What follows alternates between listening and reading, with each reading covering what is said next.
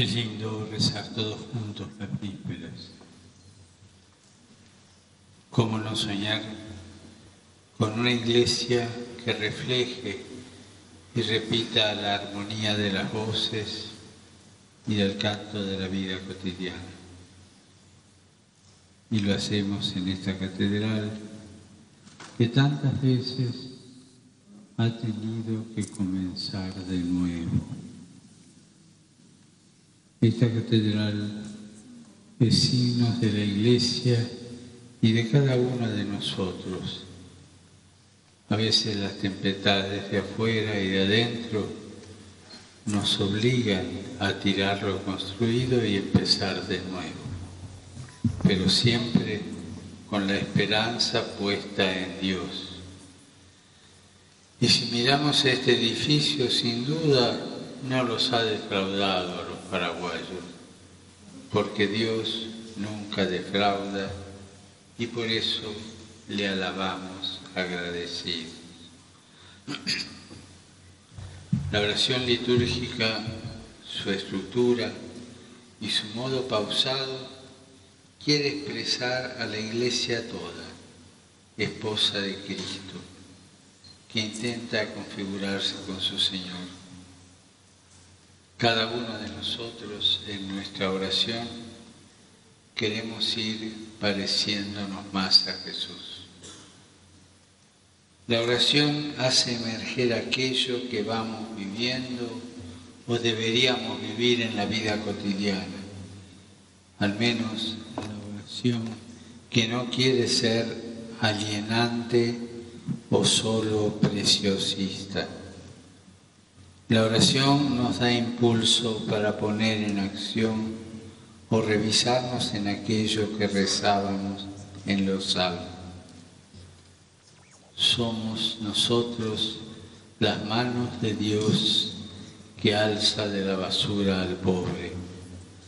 Y somos nosotros los que trabajamos para que la tristeza de la esterilidad se convierta en la alegría del campo fértil.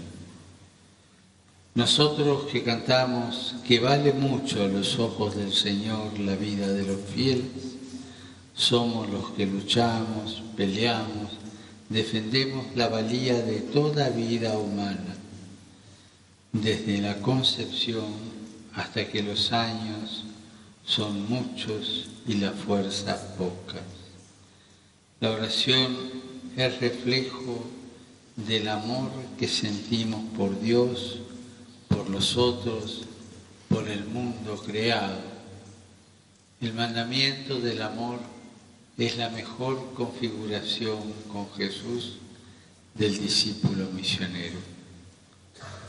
Estar apegados a Jesús da profundidad a la vocación cristiana, que interesada en el hacer de Jesús, que mucho más que actividades, busca asemejarse a Él en todo lo realizado. La belleza de la comunidad eclesial nace de la adhesión de cada uno de sus miembros a la persona de Jesús, formando un conjunto vocacional en la riqueza de la diversidad armónica. Las antífonas de los cánticos evangélicos de este fin de semana nos recuerdan el envío de Jesús a los doce. Siempre es bueno crecer en esa conciencia del trabajo apostólico en comunión.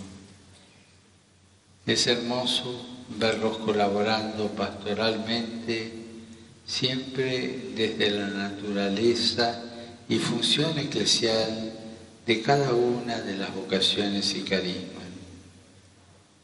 Quiero exhortarlos a todos ustedes, sacerdotes religiosos y religiosas, laicos, seminaristas, obispos, a comprometerse en esta colaboración eclesial, especialmente en torno a los planes de pastoral de las diócesis y la misión continental, cooperando con toda su disponibilidad al bien común. Si la división entre nosotros provoca esterilidad, no cabe duda que de la comunión y la armonía nace la fecundidad, porque son profundamente consonantes con el Espíritu Santo. Todos tenemos limitaciones. Ninguno puede reproducir en su totalidad a Jesucristo. Y si bien cada vocación se configura principalmente con algunos rasgos de la vida y la obra de Jesús, hay algunos comunes e irrenunciables. Recién hemos alabado al Señor porque no hizo alarde de su categoría de Dios.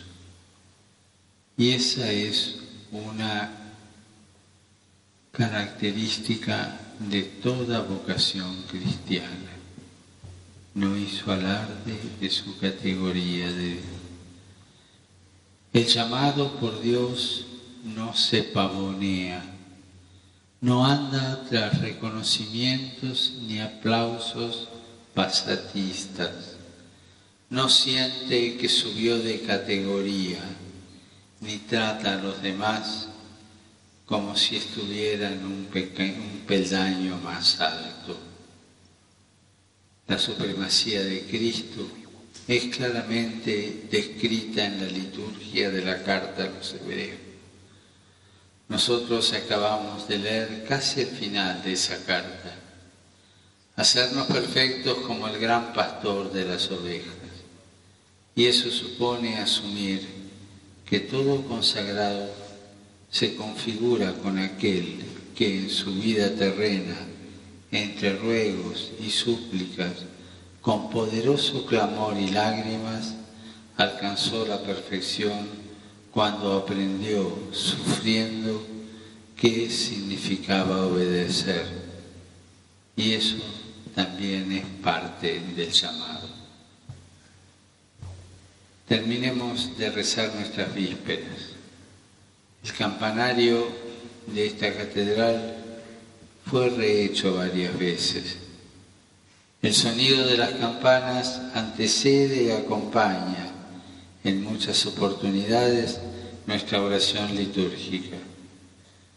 Hechos de nuevo por Dios cada vez que rezamos, firmes como un campanario, gozosos de predicar las maravillas de Dios, compartamos el Magnificat y lo dejemos al Señor hacer, que Él haga a través de nuestra vida consagrada grandes cosas en el Paraguay.